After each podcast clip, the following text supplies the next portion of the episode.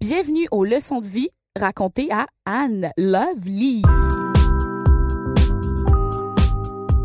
Un balado où chaque invité va nous partager, mais tu sais, vraiment nous partager là, sa grande leçon de vie.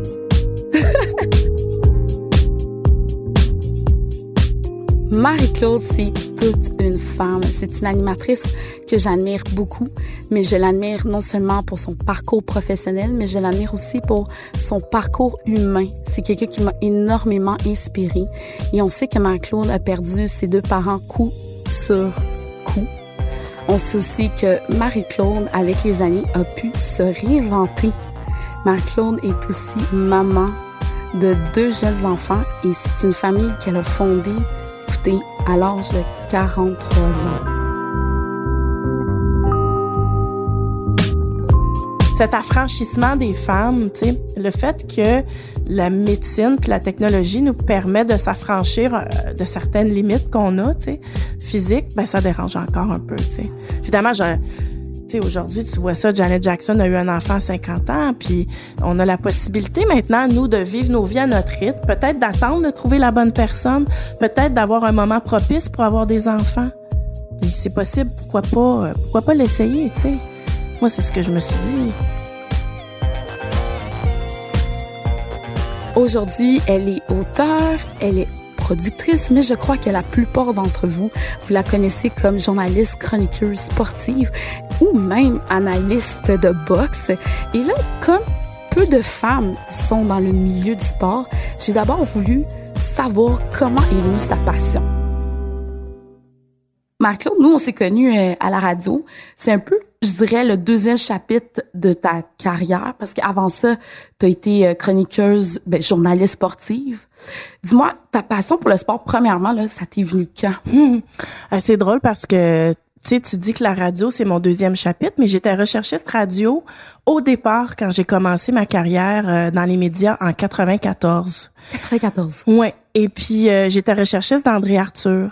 Je me suis toujours intéressée au sport, mais par curiosité. Donc, je lisais des articles, je suivais certains sports comme le tennis, mais j'étais pas une, une groupie finie, là. Puis euh, moi, j'ai jamais fait de compétition de rien. Mais les gens dans mon entourage me voyaient m'intéresser à ça plus qu'une fille ordinaire, mettons. Et euh, une journée, quand j'étais recherchiste d'André Arthur, son chroniqueur de sport, qui était Yvon Pedneau à l'époque, a démissionné avec fracas un matin. À 6 heures, il appelle, il dit, je veux plus travailler avec André Arthur, c'est fini. On s'entend, le 6 heures, c'est le début de l'émission. Donc, moi, j'ai eu le vertige, là. J'ai dit, ben, qu'est-ce qu'on va faire? Et André Arthur a dit, viens faire les sports. Et donc, j'ai commencé à faire les sports comme ça. Et euh, mon patron de l'époque, Pierre Arcan, le frère de Paul, qui est aujourd'hui ministre, m'a dit Est-ce que tu peux continuer le temps qu'on trouve quelqu'un? Et je me suis dit, bon, j'étais toute jeune.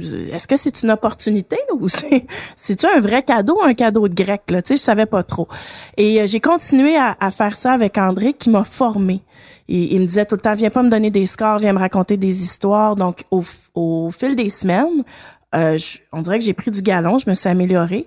Et finalement, ils ont embauché une recherchiste, puis moi, je suis restée au sport. Mais voyons donc. Ouais, j'ai commencé ça comme ça. Donc, j'avais tout à apprendre. C'était pas, j'étais pas prédestinée à ça, là. Du tout, du tout, du tout, du tout. Fait que, dans le fond, c'est comme si le sport est arrivé dans ma vie et moi, ensuite, je suis tombée en amour avec, le, le domaine. Ouais, vraiment. Est-ce que tu as été victime de sexisme? Est-ce que Oh ouais, hein? Ouais, Mais en fait, euh, je sais pas, tu sais, je, je, aujourd'hui, je réfléchis beaucoup à ça encore. C'est difficile de le qualifier. Est-ce que c'est du sexisme ou c'est simplement de la difficulté à accepter la différence ou d'être une minorité dans un milieu homogène? Je pense que hum, n'importe qui qui vit des métiers non traditionnels, qui se retrouve vraiment unique là, dans, dans un milieu très différent, va vivre ce genre de, d'expérience-là. Fait que c'est à la fois...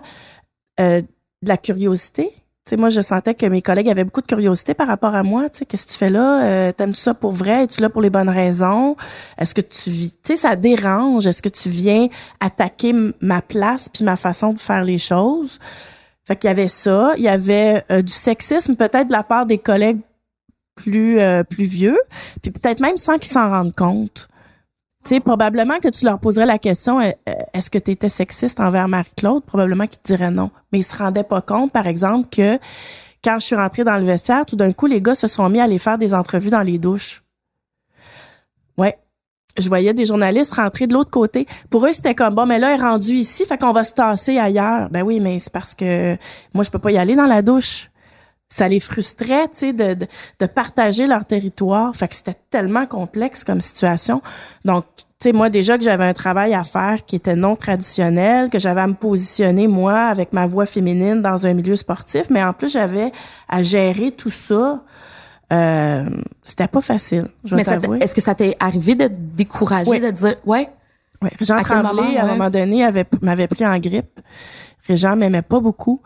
Puis euh, il, écrivait dans sa chronique euh, une fois par mois, il y avait un, petit encart dans sa chronique qui s'appelait Dans le calepin. C'était là qu'il mettait toutes ses pensées ou, tous ses commentaires qu'il pouvait pas mettre dans sa chronique régulière.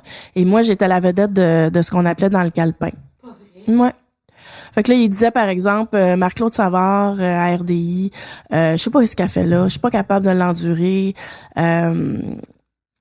Je sais pas pourquoi Radio-Canada lui donne un emploi. C'est horrible, c'est atroce. C'est pas vrai. Ah ouais. Quelqu'un comme Régent Tremblay, mais je veux dire, quand, mettons, t'es arrivé au Vessa et t'es à côté de toi, qu'est-ce que tu faisais? Tu, t'étais-tu comme un petit pitbull qui essaie de se défendre? Non.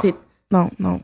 Tu sais, j'étais, j'étais, c'est comme être dans la cour d'école, au secondaire, puis t'as comme toute une gang qui est contre toi, tu sais. Fait que je gardais mon coin, puis euh, je me disais, ben, je vais les avoir à l'usure, je me disais, je voulais pas me, me mettre en confrontation parce que je me disais, je vais perdre énormément d'énergie, ça va être blessant. Fait que je me disais, je vais les avoir à l'usure. Puis dans les faits, moi, je suis restée 15 ans dans le domaine du sport. Puis je pense qu'après 5 ans, ils ont dit, bon, ben, ça n'ira pas. Fait qu'on est aussi composé avec elle. Fait que les cinq premières années, ça allait, ça venait. Il y avait des moments qui étaient plus calmes que d'autres. Puis à un moment donné, on dirait qu'ils ont, ont comme baissé les épaules, puis ils se sont dit, bah, elle a pour rester. Ça a recommencé à, être un petit peu plus houleux quand, euh, à Salut Bonjour, j'ai commencé à gagner des trophées. Là, c'est venu, c'est venu réveiller les, les bobos, là. Là, c'était comme, OK, là, on t'a accepté du moment que tu restes calme. Mais là, c'est quoi cette affaire-là, là, que tu viens euh, nous voler nos trophées, là? Fait que ça, ça a été un autre petit bout.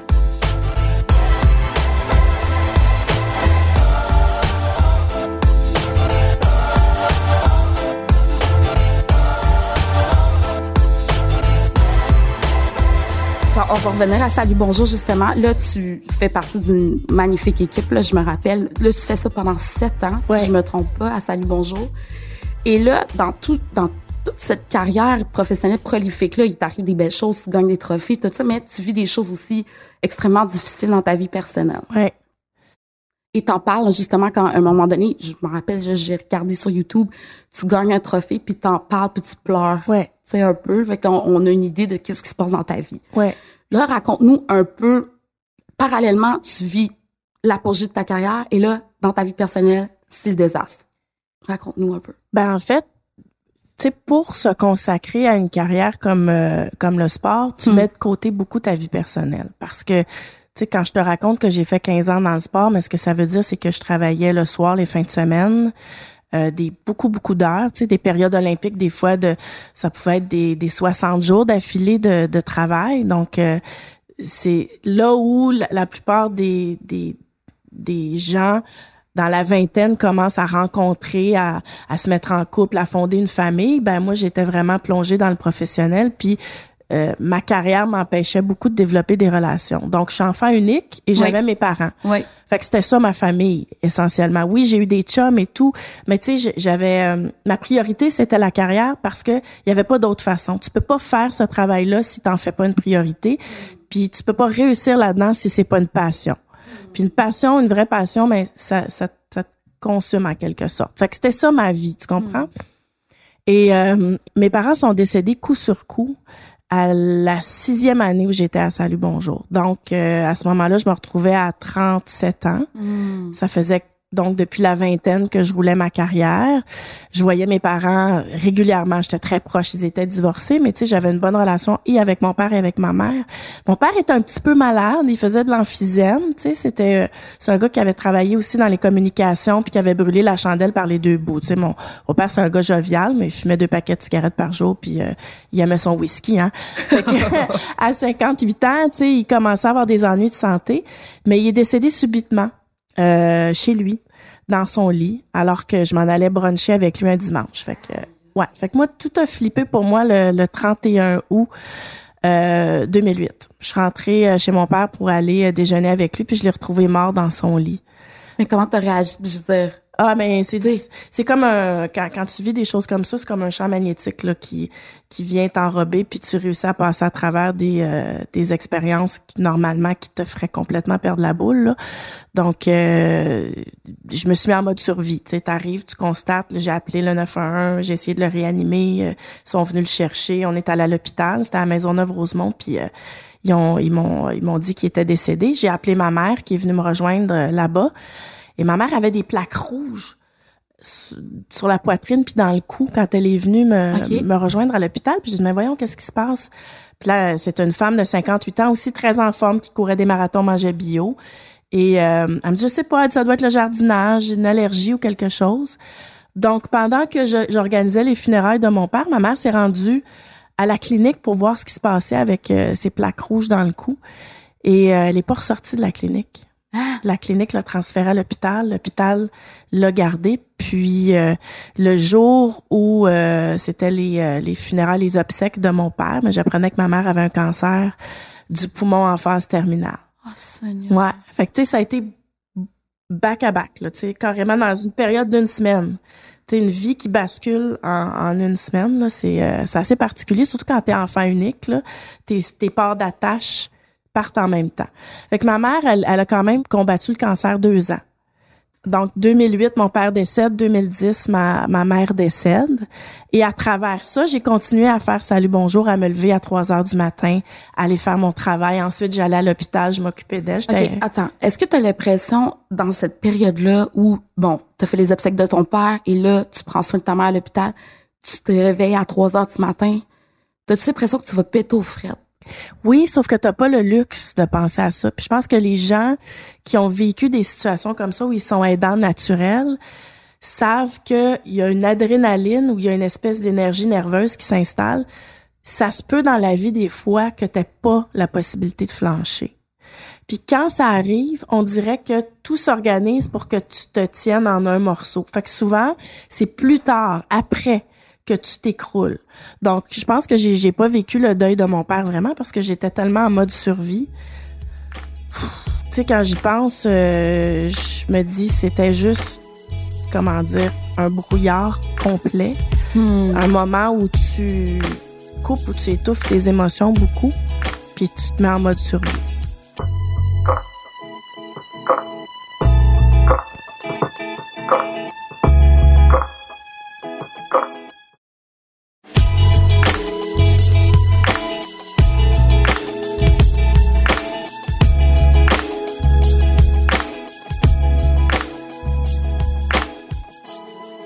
Là, cette histoire-là, tu la racontes en fait dans ton livre Orpheline, ton premier livre. Ouais. Euh, Qu'est-ce que tu voulais vraiment raconter aux gens quand tu as lancé ce livre-là? Tu sais, quand euh, ma mère est partie finalement en 2010, mm. là, je me suis euh, décomposée. Tu sais, j'avais besoin d'aide, j'avais besoin de repos, j'avais besoin de, de, beaucoup, beaucoup de choses. J'ai pris un moment, tu sais, d'arrêt de travail. J'ai arrêté de travailler pendant quatre mois. Et euh, j'ai pris la décision de quitter Salut Bonjour, tu sais. Donc, ma mère décède, je prends mon arrêt de travail, je retourne au travail, puis au moment où la saison de Salut Bonjour commençait, j'ai annoncé au patron que c'était ma dernière, que j'allais faire l'année au complet, la saison au complet, former mon remplaçant, et qu'ensuite j'allais faire autre chose. Et à Noël, c'était mon premier Noël toute seule, finalement, sans ma mère, sans mon père, je me suis mis à écrire parce que ça me faisait du bien, parce que je me disais, cette histoire-là que j'ai vécue, je l'ai pas partagée avec personne, je l'ai pas partagée avec des frères, avec des sœurs, et donc je sentais que j'allais l'oublier, parce qu'il faut l'oublier pour guérir. Donc, je me suis dit, je vais la, je vais l'écrire pour la sortir, puis ensuite la laisser aller. Fait que là, j'avais tenu un, un, journal, un agenda, si on veut, quand ma mère était malade. Et donc, j'ai ressorti ça, puis au fil des, des souvenirs qui me venaient par rapport aux notes que j'avais, j'ai écrit orpheline. Fait que je l'ai écrit chez moi, euh, en commençant avec les dates. Fait que là, je partais d'une date, puis je racontais une scène. Puis bout à bout, à un moment donné, je me suis ramassée avec un 360 pages écrites. Euh, C'était au printemps. Et j'ai, je l'ai envoyé à une maison d'édition. J'ai dit, je sais pas qu'est-ce que ça peut donner, mais tu sais, euh, moi, j'ai écrit ça. Puis ils l'ont publié tel quel. Et je l'ai jamais relu avant qu'il soit publié. Pas vrai. Non. Je voulais pas, c'était comme j'écrivais, j'avançais dans l'écriture, puis la dernière affaire que je voulais, c'était le relire. Et je vais m'en souvenir toute ma vie quand le manuscrit était prêt, il avait été corrigé. Euh, on m'en a envoyé une copie. Là, mon éditrice, elle m'a dit, là, va falloir que tu lises le livre, tu sais. J'étais pas capable, je voulais pas lire ça, tu sais. Je me, je me disais, mon Dieu Seigneur, je veux pas retourner là. Et euh, je m'en allais à Las Vegas voir Céline Dion avec ma bonne amie Brigitte Bédard. Puis c'est dans un avion où je pouvais pas sortir que j'ai pris le manuscrit puis j'ai dit je vais le lire. J'ai pleuré, pleuré, pleuré tout le long du voyage en avion. Puis là ma chum de fille qui savait même pas que j'avais écrit un livre, elle a dit mais qu'est-ce que tu lis? Ben j'ai dit j'ai écrit un livre. Elle a dit voyons donc t'as écrit un livre. Ben oui. Fait que c'est ça. Je lui ai passé le manuscrit. Elle l'a lu aussi. Elle a, pleuré. Ouais, elle a pleuré aussi. là, ben, après ça, on l'a publié. Mais là, tu dis aussi que, bon, dans Orpheline, en parallèle avec ta job, tu quittes Salut Bonjour. Mais dans 180 degrés, qu'est-ce que tu fais aussi 180 degrés au niveau professionnel? Absolument. Ben oui. Oui, parce que moi, ce que ça m'a permis de faire, tu sais, d'avoir consacré 15 années de ma vie au travail à 100% puis de voir après ça des gens mourir très jeunes, ça m'a fait prendre conscience que c'est très important d'avoir un équilibre dans la vie et de bien vivre chaque aspect de la vie, pas juste le travail. Ça a vraiment euh, été la grosse prise de conscience de ma vie. Parce que quand j'ai vu mes parents mourir à, à 58 et 60 ans, tout jeunes, encore actifs professionnellement, avec tu sais, puis cette image va me rester toute ma vie, là, mais tous ces REER-là accumulés et peu de vie. Tu sais, je me souviens que mon père euh, se, se, privait d'aller jouer au golf à Myrtle Beach parce qu'il voulait euh, s'acheter des REER. Puis quand il est décédé, ben moi j'ai encaissé ses REER. Il est jamais allé à Myrtle Beach. Donc moi je me disais mais il faut que je fasse des choses. Donc quand j'ai quitté Salut Bonjour, je suis partie en Europe. Je suis allée vivre au Portugal, je suis allée découvrir, tu sais le monde entier, j'avais besoin de vivre ça. Et ensuite, j'ai réfléchi à mon avenir professionnel et je me suis dit, je vais être pigiste. Tu sais, je vais, je vais me diversifier, essayer des choses, vivre des expériences, mais le travail, ça sera pas mon identité. Donc, c'est le choix que j'ai fait, de pas de pas travailler pour un employeur, de pas remettre ma vie, mon horaire dans les mains de quelqu'un d'autre que ma propre mm-hmm. personne. Ben je te pose cette question-là parce que je sais que tu es devenue maman depuis les trois dernières années, ouais. si je me trompe pas. Puis je savais que c'est venu quand même tard là, le rôle ah ben oui. Le rôle de mère dans ta vie parce que justement tu as tellement consacré à ta carrière. Dans tous les changements, tu sais dans l'éclatement là qui s'est passé au moment du décès de mes parents, il y a aussi une relation qui s'est terminée, une relation de couple que j'avais depuis longtemps. Okay. Donc, j'ai ah, t'as vraiment euh, tout, tout Ça arrive souvent, ça. Si tu vas faire des entrevues avec des gens qui vivent des périodes comme ça, là, c'est bien, bien rare que ça soit juste un aspect qui, euh, qui soit transformateur. Tu sais, quand tu vis une, euh, comment dire, un, drame, là, ou quelque chose de très, très, très dramatique, habituellement, la réflexion de vie qui vient après fait que euh, tu changes plein de choses. Souvent, les gens qui ont des diagnostics de cancer vont changer leur vie complètement parce que ça te force à faire une réflexion. Puis comme je te dis, ça te transforme. T'es plus la même personne que tu étais avant. Fait que souvent, les amitiés, les relations de couple que tu avais, c'était l'ancienne personne qui les avait, puis la nouvelle personne, mais elle est plus pareille. T'sais. Fait que, euh, fait que j'ai refait ma vie avec Jean-Martin, qui est mon conjoint actuel, qui est beaucoup plus jeune que moi. Donc, euh, oui, on voulait avoir des enfants, mais maintenant, moi, j'ai refait ma vie à 40 ans. Puis là, ben, je, je, je, je voulais pas euh, faire une famille parce que euh, biologiquement, il fallait que je fasse une famille. Mm. Fait que j'avais 43 ans quand mon chum m'a dit peut-être qu'on pourrait s'essayer pour des enfants. Fait qu'on est allé en fertilité. Puis j'ai eu la chance d'être capable d'avoir des enfants dans la quarantaine. Donc, j'ai s'en est suivi des processus de fertilité plus ou moins faciles. Mais finalement, à 44 ans, je tombe enceinte de Charlotte, puis à 47 de, de Henri. Est-ce que tu as eu des jugements par rapport à ça? Ouais. Ouais, hein? Comment t'as dealé avec ça? Ah, mais ça dérange les gens. Euh, D'abord, il y a eu des jugements du style, ben oui, on sait bien, vous autres, les femmes, vous faites vos carrières, puis euh, Oh. après ça, vous faites de la fertilité pour avoir des enfants plus tard. Ben, c'est ça. Puis, tu sais, encore un peu cette espèce de, de sexisme ou d'inégalité, tu sais, qui revient, là. Tu te dis, c'est pas pareil nécessairement pour les hommes et les femmes dans le domaine de la reproduction parce que les hommes peuvent avoir des enfants très tard puis nous les femmes on est plus limités fait qu'on dirait que ça les dérange un peu quand on prend ça en main là. Euh, fait que oui il y avait du monde qui me disait ben voyons donc toi t'es orpheline puis tu vas faire des orphelins. Mais voyons ouais donc! il y a des gens qui m'ont écrit ça Je suis vraiment fâchée d'entendre ça. ben en même temps c'est ça. Je, je dis c'est par rapport à eux. Je sais pas qu'est-ce que ça venait chercher. Mais c'est correct. De toute manière, j'étais enceinte quand j'ai reçu ça, fait que j'étais sur les hormones de grossesse, fait que finalement aujourd'hui, j'approche de la cinquantaine avec une belle famille, deux jeunes enfants, une, une belle relation de couple, puis un, un travail enrichissant. Fait que je suis fière, tu sais, d'avoir traversé toutes ces épreuves-là à la fin trentaine, d'avoir trouvé une façon de, de rester enthousiaste par rapport à la vie, tu sais, de pas, euh, tu sais, j'aurais j'aurais pu juste me refermer sur moi-même puis me dire bon ben je me protège, tu sais. Fait que je suis contente. Puis qu'est-ce que la maternité t'a apporté, Marc-Claude? Oh, mon Dieu, tout. Euh, Qu'est-ce que ça apporte? Ben, tu sais, je, je t'ai dit souvent guérir, réconcilier, ben c'est comme l'étape ultime parce que la maternité, ça m'a fait voir mes parents différemment. Ça m'a... Hey, là, je vais pleurer. Ah, c'est correct! Mais tu sais, dans le fin fond, c'est comme si ça boucle la boucle. C'est sûr que des fois, je me dis, mes parents n'ont pas connu mes enfants, mais il y a une autre partie de moi qui se dit, mais les ont envoyés d'où ils étaient. je sais. J'ai pleurer. Mais moi aussi, je pleure quand je te dis ça. Non, mais c'est correct. C'est comme, en fait, ce que ça m'a apporté, la maternité, c'est la paix. De dire tout est correct. C'est correct, comment ça s'est passé.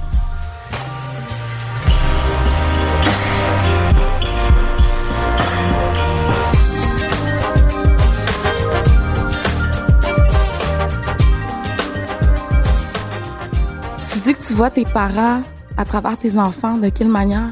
Ben en fait, euh, tu sais, quand je relis Orpheline aujourd'hui, j'avais un regard très critique par rapport à mes parents parce que, tu sais, quand ils sont décédés puis que j'ai écrit le livre, ben j'ai expié beaucoup de choses. Tu sais, j'ai j'ai comme fait le point sur ces relations parentales là, puis puis j'avais du ressentiment un peu. J'ai eu des relations parentales un peu difficiles, fait qu'à travers leur mort, j'ai revécu ça un peu. Aujourd'hui, j'ai beaucoup plus de douceur dans mon cœur par rapport à mes parents parce que je suis parent aujourd'hui. Donc, euh, on dirait que ça m'a réconcilié avec leur âme. Donc, je me sens beaucoup plus connectée avec eux aujourd'hui que que, que peut-être même je l'étais quand ils étaient vivants. Tu sais, des fois, tu peux avoir une relation avec des gens qui sont ici devant toi, puis tu peux sentir une distance ou tu peux sentir une solitude. Puis moi, j'ai vécu ça parfois avec mes parents. Aujourd'hui, ils sont décédés, puis le fait que je devienne parent, on dirait que je me connecte davantage à leur âme, puis je sens une plénitude. Tu sais, ça m'arrive par moments de, tu sais, de méditer parce que j'ai, je veux dire, avec la vie que, que j'ai où tout va vite, ça, me- ça me prend des moments comme ça. Puis on dirait que je peux entrer en communion un peu plus avec eux. Fait que ça m'a apporté beaucoup de paix. Mais tu as une certaine forme de spiritualité quand Oui. tu parles de ça. Ah, mais oui, âmes, mais ben oui, parce que, tu sais, euh, je pense que juste le fait de trouver mon, mon, le cadavre de mon père, Oh. ça a été un déclencheur de spiritualité parce que tu te rends compte quand, quand tu vois quelqu'un qui a quitté son corps, là, que, euh, il y a plus rien. Les, tu sais, c'est comme son âme est partie. Ça, quand, quand tu vois ça dans ta vie, c'est comme tu réalises que l'enveloppe humaine, la matérialité, c'est pas c'est pas là que ça s'arrête. Fait que moi, quand je l'ai retrouvé, mon père, c'est comme un sentiment que j'ai eu dans mes cellules que son âme était partie vers le haut. Donc, ça m'est resté toujours, tu sais. Fait qu'aujourd'hui, il y a des gens qui vont me dire, est-ce que tu crois à la vie après la mort? Je ne crois pas à la vie après la mort. Je sais. Parce que cette expérience-là d'être à côté de quelqu'un qui venait de partir, puis aussi de d'accompagner ma mère vers euh, son dernier souffle, m'a fait comprendre ça dans mes cellules. Fait que, tu sais, quand je rencontre des gens aujourd'hui qui ont une spiritualité différente, je la respecte, je les accueille, mais moi, la mienne est vraiment complètement intégrée, là. Moi, je sais qu'il y a une vie après. Une vie après Ouais. la mort. T'en, es certaine. Certaine. Ouais. Mais je sais que tu fais toutes sortes. Ben en fait, t'as tout, tout, tout testé, là, puisqu'on s'en est déjà parlé, toi puis moi. tu sais, les médiums, les ci, les ça, on a les cartes. Euh, toutes. Toutes. Ouais. Moi, je suis ouverte à tout. Tu sais, en fait, en bout de ligne, je pense que ce qui est important pour moi à travers euh, la, la, la, vie puis les épreuves, c'est je me souviens d'être allée au, au, à l'oratoire Saint-Joseph au moment où ma mère était malade, d'avoir allumé un lampion. Puis là, quand tu arrives à l'oratoire, il y a différents types de lampions. Tu sais, tu peux allumer un lampion pour quelqu'un qui est malade, pour, euh, tu sais, bon. Puis là, je me disais, pour, pourquoi je vais allumer un lampion? Finalement, j'avais allumé un lampion pour moi à travers ça. Puis ma réflexion, c'était, j'allume un lampion pour moi en me souhaitant qu'une fois que tout ça soit traversé, que je garde mon cœur intact tu sais, que j'aille pas le cœur brisé. Parce que je voyais des gens, des fois, qui, qui, qui, étaient restés trop marqués par les épreuves. Puis je me disais, j'espère que je vais garder mon, mon enthousiasme puis mon cœur intact. Puis d'expérimenter la vie encore. Fait que ça, ça voulait dire pour moi faire de la croissance personnelle, aller dans un sweat lodge avec un chef amérindien, euh, faire du tam-tam, euh, tout être sur son X dans la vie, tu sais, ça veut dire plein de choses, mais le X, il change de place souvent. Fait qu'il faut comme s'adapter, tu sais.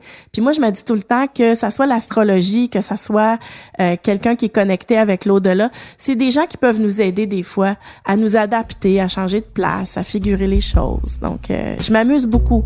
Tu sais, je, je vois ça avec beaucoup plus de légèreté aujourd'hui, là. Blitz de questions pour finir, ma belle Marie-Claude. Ça serait quoi ta plus grande leçon de vie, Marc-Claude? Oh, plus grande leçon de vie. En fait, je dirais que ce que j'ai appris, puis ce qui est, ce qui est, ce qui est important, c'est que on comprend pas vraiment la vie, puis c'est correct. Je dirais ça. Hmm. Ouais. Complète ces phrases. Je crois en. La vie. Ouais. Euh, l'amour. Ouais, je, je crois en l'amour. En l'amour? Ouais. Qu'est-ce que l'amour t'a apporté? La paix, la, la, connexion. La connexion, beaucoup. C'est important de rester connecté. Puis tu sais, l'amour, c'est l'amour de tout. Là. C'est l'amour amoureux, mais c'est l'amour des enfants, c'est l'amour de la nature. Tu sais, l'amour de soi, je pense. Hmm. C'est le, probablement le, le départ, là, tu sais. Fait que l'amour, c'est très, très important. Être une femme en 2019, c'est? Oh mon Dieu, être une femme en 2019. c'est tout. euh, hey, mon Dieu, l'image que j'ai là d'une femme en 2019 là, c'est une pieuvre, tu sais qui a mille et une tentacules et on peut tout faire comme femme en 2019 pour vrai. On est puissante. Je pense que tu sais c'est merveilleux d'être une femme en 2019 au Québec. Au Québec. Ouais, je pense qu'il faut le dire là. Euh, tu sais, je pense que être une femme en 2019, c'est pas la même réalité partout. Mm. Je pense qu'on est chanceux dans le milieu dans lequel on vit ici, particulièrement au Québec, là, où on est très très ouvert. Je pense que c'est pas la même réalité, même dans certains pays d'Europe. Moi, j'ai voyagé beaucoup là ces dernières années, mais je pense qu'il y a une solidarité féminine qui s'est établie. Fait que, tu sais, nous ici, on la vit, mais je pense qu'être même à l'international, les femmes, on commence à à se tenir beaucoup plus. Fait qu'être femme en 2019, c'est puissant. C'est puissant. Ouais. Ah, j'aime ça. Dernière et ultime question. Je suis fière de. Ah, je suis fière de moi. Ah oui, je suis fière de moi. Pour vrai, là. Ouais. Des fois, je le dis à mon chum. Je dis, ah, je suis pas mal fière de moi. ouais, je suis vraiment fière de moi. Je suis contente. Ouais. Oh, wow. Ouais. Puis je pense que c'est ça, la, tu sais, l'amour de soi, c'est aussi d'être fier, là, tu sais, de prendre le temps aussi de, tu sais, pendant des années, mettons, moi, j'avais des accomplissements, puis je prenais peut-être pas le temps de les intégrer. Tu sais, on dirait que des fois, dans, la vie dans laquelle on vit de performance, on, prend pas le temps de recevoir. On est toujours en mode, faut que je fasse, faut que je donne, faut que. Fait que aujourd'hui, je reçois un peu plus, puis le fait que j'ouvre mon cœur à recevoir, euh, l'amour des autres, euh, l'énergie des autres, les critiques aussi. Mais ça fait que je, on dirait que je suis mieux dans ma peau. Puis aujourd'hui, je suis capable de dire que je suis fière de moi. Ah, c'est beau. Merci, Marc-Claude. Ça me fait plaisir, oh. Anne Lovely.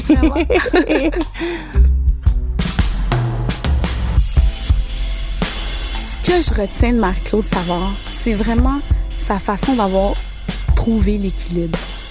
Parce que Marie-Claude, elle parle de son père qui a tellement accumulé de REER parce qu'il travaillait, travaillait, travaillait, et qu'au final, il est décédé sans même profiter de son argent. faut qu'on trouve l'équilibre entre le professionnel, entre la famille, les amis, puis de profiter de chaque moment de cet équilibre-là. Trouvez votre équilibre.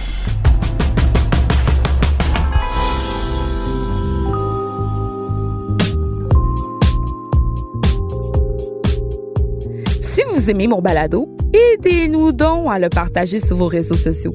Si vous l'écoutez sur une autre plateforme que Cube Radio, n'hésitez pas, mais surtout pas, à donner votre avis et laisser un beau petit commentaire.